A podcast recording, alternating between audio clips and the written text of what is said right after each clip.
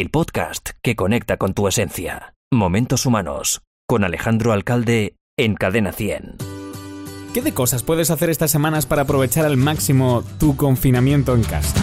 Si te has propuesto sentirte más conectada o más conectado y de paso ofrecer la mejor versión de ti a los que te rodean, yo te invito en este capítulo a que empieces regalándote un espacio de crecimiento, a que simplemente te dediques unos minutos al día.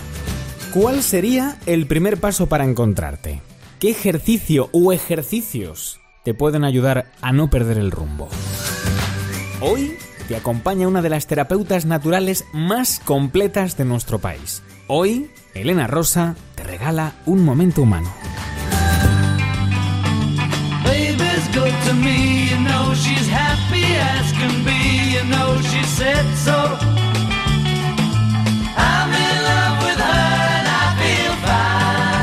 Se podría decir que ella es una profesional completa, además de estar muy vinculada a la naturaleza y tener gran pasión por la fotografía, por escribir. Su misión es que te sientas mejor. Ella es terapeuta natural, pero ante todo es humana. Elena Rosa, muy buenas. Hola, buenos días, ¿cómo estáis? Pues muy bien. Bueno, yo ahora mucho más relajado y eso que no has empezado a hablar todavía. Bueno, mira, Elena, oye, tengo aquí entendido que empezaste dando masajes, si no me equivoco, en los pies a la gente, siendo una niña. Sí, mi padre era podólogo porque falleció cuando yo tenía 12 años, pero era un profesional increíble, la verdad. Y ah. como que me transmitió bastante eh, toda su filosofía de ayudar a las personas. Y bueno, los pies al final, como yo veía a mi padre siempre con los pies, pues me animé yo también a empezar un poco por ahí, ¿no? Supongo. Ajá. ¿Cómo te picó el gusanillo y cómo desde entonces trazaste tu plan de vida? Porque, eh, claro, primero empezaste con los pies, pero ¿qué sucedió luego? Bueno, las personas que más me inspiraron fueron mi padre y mi abuela, porque yo desde que era muy pequeñita, como has dicho antes, pues ya estaba ahí dando masajes en los pies a familiares, a mi abuela que tenía piernas muy pesadas y siempre sin tener conocimiento de nada ya estaba dándole masajes para poder aliviarla de alguna manera. Y ella siempre me decía, Elena, tienes manos de ángel, te tienes que dedicar a esto y me lo decía igual con 10 años. Y yo en ese momento no tenía ni idea y al final, bueno, pues poco a poco la vida me fue llevando a este camino que un poco yo creo que estaba destinada a acabar haciendo esto, ¿no? Qué interesante. Lo que es eh, la reflexología podal es una parte mm, muy física, ¿no? Pero también hay otra parte espiritual que conecta más con algo que no es simplemente el tacto de la mano-pie, ¿no? Sí, totalmente. La reflexología podal al final trabaja en puntos reflejos del pie y está muy relacionado con la medicina tradicional china y tiene en cuenta también esa parte energética, ¿no? Porque hay veces que se producen bloqueos en el cuerpo que desde el mismo pie se puede ayudar muchísimo a desbloquear, porque nosotros no somos solo un cuerpo, sino que también eh, somos energía, somos mente, emociones y por eso es importante trabajarlo como, como un todo. Porque, ¿qué significa para ti esa integración del cuerpo, de la mente y del espíritu? Cuéntanos, Elena. Pues yo creo que eso es un poco lo que define al, ser humano. Es que creo que es un, cada vez más una necesidad el tratar a las personas como un todo, como un ente, no solo separado del cuerpo de la mente o la energía por otro lado, porque, eh, o sea, yo como profesional, por ejemplo, eh, no puedo trabajar bien con una persona, ayudarla, por mucho que me venga con un problema, por ejemplo, de hombro, si yo no tengo en cuenta su estrés, cómo se siente emocionalmente, qué tipo de pensamientos suele tener, no voy a poder ayudarla de la misma manera. Vamos, yo no lo puedo entender de otra manera. Ya, ya, ya. O sea, yo creo que en la consecución de los objetivos, ¿no? De tu trabajo existe también ese punto de encuentro en el que se alinean estos tres pilares, ¿no? el cuerpo, la mente y el espíritu. Eh, ¿Qué es lo que ocurre cuando esto pasa? Al final lo que pasa es que te sientes muchísimo mejor, porque creo que la vida es muy importante ir hacia un equilibrio, que a veces es complicado, ¿no? Cuesta porque tenemos un montón de pensamientos abrumadores, eh, un estilo de vida demasiado ajetreado, que vamos a mil por hora y es complicado, pero creo que cuanto más vas a ese equilibrio y te escuchas más, te prestas más atención, pasas más tiempo contigo mismo, consigues más esa alineación, ¿no? De cuerpo, mente, la energía, las emociones eh, porque como he dicho antes, todo eso forma parte de nosotros y no se puede separar, al final somos eso. El objetivo de este capítulo en el podcast de Momentos Humanos es atender a la necesidad de las personas que de vez en cuando, eh, después de un día a lo mejor frenético, esa vorágine ¿no? del trabajo y de la, del, del frenesí, llegan a casa y, se preguntan, bueno, ¿y yo qué hago aquí? ¿O cuál es mi misión? ¿Qué visión tengo en la vida? ¿Qué quiero? ¿no? Entonces... Eh, me, pareció interesante eh, contar con tu testimonio porque puedes ser un foco de luz para este tipo de personas dada la vocación y dada la proyección profesional que tienes. ¿Cuál sería, desde tu punto de vista, el primer paso para encontrarse a uno mismo?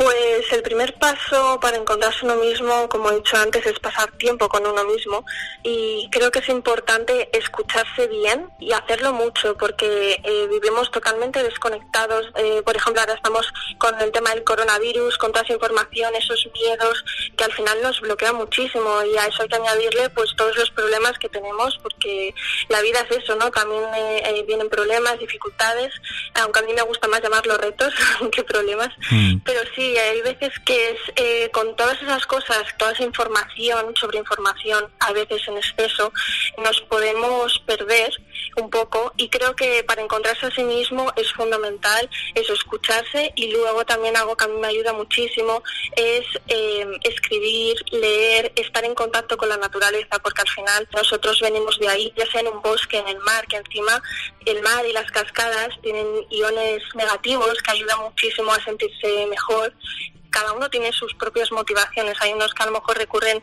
más a la música para desconectar, eh, que al final es una manera de mindfulness, ¿no? Que es estar en el presente. Y creo que eso es lo que más deberíamos hacer todos, estar aquí y ahora disfrutando de las pequeñas cosas en vez de estar pensando constantemente en todo lo negativo, todos los problemas. Hay que centrarse más en las cosas buenas que tenemos en la vida y disfrutar de una buena lectura, de sentarse a escribir si te gusta escribir, incluso de pasar tiempo con personas que quieres y que son importantes para ti. Todas esas cosas yo creo que hay que trabajarlas mucho y dedicarnos más tiempo porque creo que nos lo merecemos. Sí, sí. O sea, de hecho esa conexión con el amor, la última vía que propones para encontrarse es muy importante también. Eh, estoy totalmente de acuerdo con todo lo que dices, Elena. Eh, claro, uno a lo mejor supongamos que está muy perdido y dice, bueno, pues voy a hacer caso a Elena, lo que me dice, voy a intentar, si es que tiene el mar cerca de su casa, bajar a la playa, ¿no? Hacer un poco eh, mindfulness con las olas, o si le gusta escuchar la música, pues ponerse a su compositor favorito y si es música clásica, pues ya me puedo imaginar, o ponerse a escribir. Entonces de repente encuentra un momento un poco más místico con él mismo, ¿no? Eh, parece que olvida todos sus problemas, conecta o reconecta con él y de repente vive un episodio pues eh, de bienestar, ¿no? De, de, conexión, de caray, esto es otra historia. Y entonces ahí empiezan a surgir como pensamientos que estaban atascados, que no podían salir, que tienen que ver con proyectos en la vida. Pues a lo mejor de repente en un, día después de haber hecho, porque me imagino que en una sesión eh, es, complicado conseguir ver las cosas más claras, pero bueno, puede ser que en pocas a lo mejor alguien tenga esa capacidad. ¿Qué es lo que hace? Porque dice, vale, yo quiero salir de mi empresa, o quiero montar mi negocio, o quiero lo que sea. Eh, ¿qué consejos o qué consejo a ti te funciona y te sirve para fijar objetivos y para llevarlos a cabo? Pues a mí hay algo que me ayuda muchísimo que es la visualización el visualizar los objetivos y imaginarme alcanzándolos es lo que más me ayuda, porque al final creo que el poder de la mente es tan fuerte y no somos ni siquiera conscientes de lo que somos capaces de hacer. Mm. Pero con solo imaginarnos en el futuro alcanzando ese objetivo y visualizándolo, nos ayuda muchísimo a darnos fuerza para creernos capaces, porque muchas veces yo lo que veo y de lo que me dice mucha gente es que no se sienten capaces, ya lo ven tan complicado que ni siquiera lo intentan. Entonces, el dedicarte ese tiempo ahí después de ese momento mindfulness de calma, decir, vale, pues quiero este objetivo, pues ahora, ahí en ese momento es cuando más lo tienes que visualizar, centrarte en él y creerte de verdad que eres capaz de hacerlo, porque así es la única manera en la que realmente puedes ponerte en el camino para conseguirlo. Porque si tú estás todo el rato pensando en que no lo vas a conseguir, no, eres capaz, o incluso escuchas a gente que te dice, no, ahora no es el momento, no lo hagas, o mejor ya lo seguro, porque hay personas que, bueno, que hay veces que también tienen sus propios miedos y te los contagian, ¿no? Y como ellos a lo mejor no han sido capaces, pues te dicen a ti también que no lo eres, ¿no? Y yo creo que hay que rodearse también de las personas adecuadas, que eso es muy importante, pero el tema de la visualización a mí me ayuda muchísimo y sobre todo eso, a, darme cuenta de lo capaz que soy de, de hacer algo. De hecho, la sociedad, la cultura a veces nos enseña a reprimir un poquito nuestros pensamientos. Dicen que, de la, dicen que de la ilusión se vive, pero es que esta frase ya se ha convertido como en un tópico limitante muchas veces porque estamos dando por hecho cuando la escuchamos que no va a ser así, que somos unos ilusos. Eh, Totalmente. ¿Verdad? parece que soñar es algo como, guau, esta persona está soñando, tiene eh, pajaritos en la cabeza, ¿no? Y, y qué bonito es soñar y que hay veces que nos limitamos tanto, nos limitan a veces otras personas, pero realmente nosotros somos los que tenemos ahí la responsabilidad de no escuchar a esas personas, ¿no? Porque eh, está bien echar balones fuera, ¿no? Pero también nosotros decidimos con qué personas nos rodeamos y luego también tenemos que ser responsables de lo que pensamos. Entonces, creo que ahí hay que hacer un trabajo muy importante y creerse más eso, que, que somos capaces y no dejar de perseguir nunca los sueños, porque eso es lo más bonito. Y, y no sé, yo realmente pienso que nada en esta vida es imposible, solo es imposible lo que no intentas. Y parece un poco frase típica, pero de verdad es que yo me lo aplico en mi día a día y al final, pues poco a poco voy alcanzando esas metas, aunque también tengo que decir que no solo es importante la meta, porque creo que a veces nos obsesionamos con alcanzar un objetivo en concreto y creo que lo más importante en la vida es el camino, no la meta en sí. y, disfrutarlo y aprender, porque habrá veces que te metas en la cabeza que quieres un objetivo y luego lo alcanzas y luego mm, quieres otro, quieres más, o no es suficiente o no lo alcanzas y no pasa nada si no lo alcanzas, porque todo ese camino, ese proceso te habrá ayudado muchísimo también, es un aprendizaje. Yo además parto con la idea y corrijo si me equivoco, bueno, al menos desde tu punto de vista, eh, que todos somos potencia. Todos somos potencia y además todos tenemos algo innato dentro de, nuestro ser que también está vinculado directamente con nuestra misión en la vida. Es decir, existimos y estamos aquí por algo. Entonces, eh, en esa tarea de recrear, ponerse en esa visión futura de haber alcanzado nuestros sueños, eh, creo que está muy vinculado con ese ser que somos. Entonces, permitírnoslo es el primer paso para mm, seguir hacia adelante. Si nos tropezamos o no llegamos al objetivo, el haber dado ese paso, el haber recorrido el camino, es parte del éxito ya. Eso es, es que eso para mí ya es éxito personal. Como tú bien dices, estoy totalmente de acuerdo con lo que has dicho, de que todos hemos venido aquí a aportar al final algo al mundo y tenemos algo innato que, bueno, hay veces que no desarrollamos tanto porque nos limitamos, pero que está ahí y en algún momento yo creo que hay que dejar que florezca esa parte de nosotros y darle riendas para que se desarrolle. Pero es verdad que hay veces, eso nos estamos limitando tanto, pues no dejamos que eso eh, al final se desarrolle más por sí mismo. Entonces es muy importante que pasemos, volviendo a lo que he dicho antes, que pasemos tiempo con nosotros mismos, que disfrutemos el camino, que al final no hay que obsesionarse y lo que importa, lo más bonito de la vida es disfrutar aquí y ahora de las pequeñas cosas aplicando ese un poco de mindfulness y el resto al final también viene un poco solo y obviamente hay que dedicarle mucho tiempo después de trabajo a nuestros sueños, nuestras metas, sin olvidarnos de disfrutar, que eso es lo más importante al final. Todos somos humanos, al fin y al cabo, también tenemos nuestros momentos de bajón y eso forma parte de, lo que somos, es normal y hay que aceptarlo. Tiene hasta, una, tiene hasta una parte, yo diría, funcional, ¿no? Eh, pero claro, después hay que levantarse. Si te tropiezas, hay que levantarse y hay que coger impulso. Y a mí me gustaría saber, Elena, qué ejercicio o ejercicios a ti te ayudan a hacer eso, te ayudan a empoderarte, a volver a reconducirte, a no perder el rumbo de tu vida. La gente igual eh, se imagina un ejercicio de, pues no sé, hacer un ejercicio físico concreto o yoga o lo que sea, pero a mí lo que más me ayuda es algo muy simple, que es dar las gracias.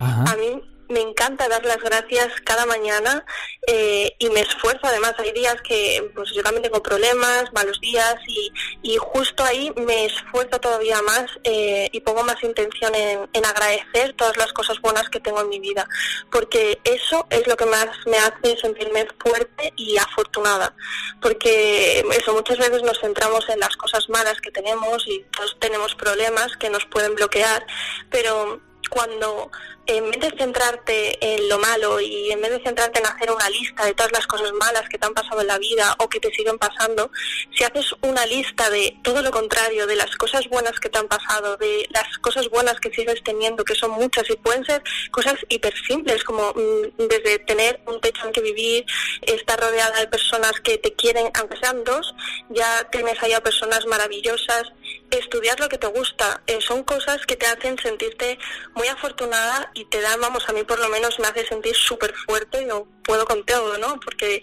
tengo todas estas cosas y sí, hay problemas, pero también vienen cosas buenas y las tengo en mi vida. Mm, estaba trasteando, he estado trasteando de hecho estos días en tu página web y me he hecho un poco a la idea, ya después de todo lo que me dices, integro mucho más toda esta información.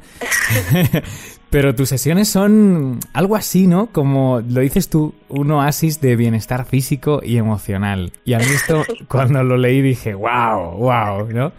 Porque incides en esa tensión mandibular, la resuelves, ofreces asesoramiento natural, entre tus servicios están los masajes descontracturantes, la reflexología podal de la que hemos hablado antes, la reducción de estrés y bueno, supongo que muchas más cosas. Eh, tu página web, para que lo sepa todo oyente de Momentos Humanos, es elenarosa.com, pero también puedes seguir a esta chica tan maja en Instagram arroba terapias.elenarosa. No, está único que falta añadir es Elena con H, por si no lo sabes. Ah, cierto.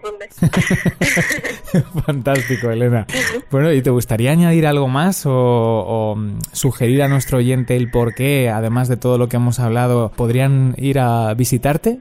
Al final yo lo que hago es, como bien has dicho ahora mismo, es una mezcla de tratar eh, el cuerpo o guiar a esa persona para que se sienta mejor. Y también me gusta mucho escuchar, eh, porque creo que es muy importante la escucha, el que las personas también puedan sentirse arropadas y crear un espacio en el que sientan que es como su momento, su hogar, eh, un espacio seguro en el que puedan liberarse de cualquier forma. Entonces al final eso es lo que hago en mi pequeño oasis, como lo llamo yo, y me gusta mucho, a mí me apasiona mi trabajo y todo el mundo que lo necesite es totalmente bienvenido para sentirse mejor y que es lo más importante, ¿no? El vivir la vida de una manera que nos haga estar conectados, felices y aprendiendo de los retos.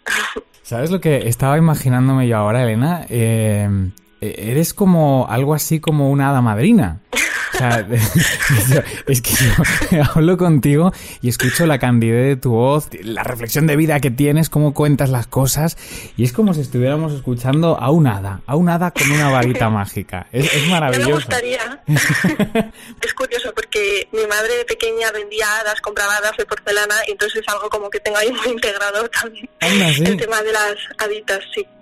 Qué bueno, qué bueno. Pues nada, nos has llenado de magia a todos, Elena, y yo creo que que el sentimiento, ahora lo estaba hablando con Inma, el sentimiento que tenemos los dos es mutuo. Eh, ha sido un placer poder contar con tu testimonio. Eh, y, ya sabes que cuando quieras estás invitada aquí a Momentos Humanos. Muchísimas gracias. Hasta luego.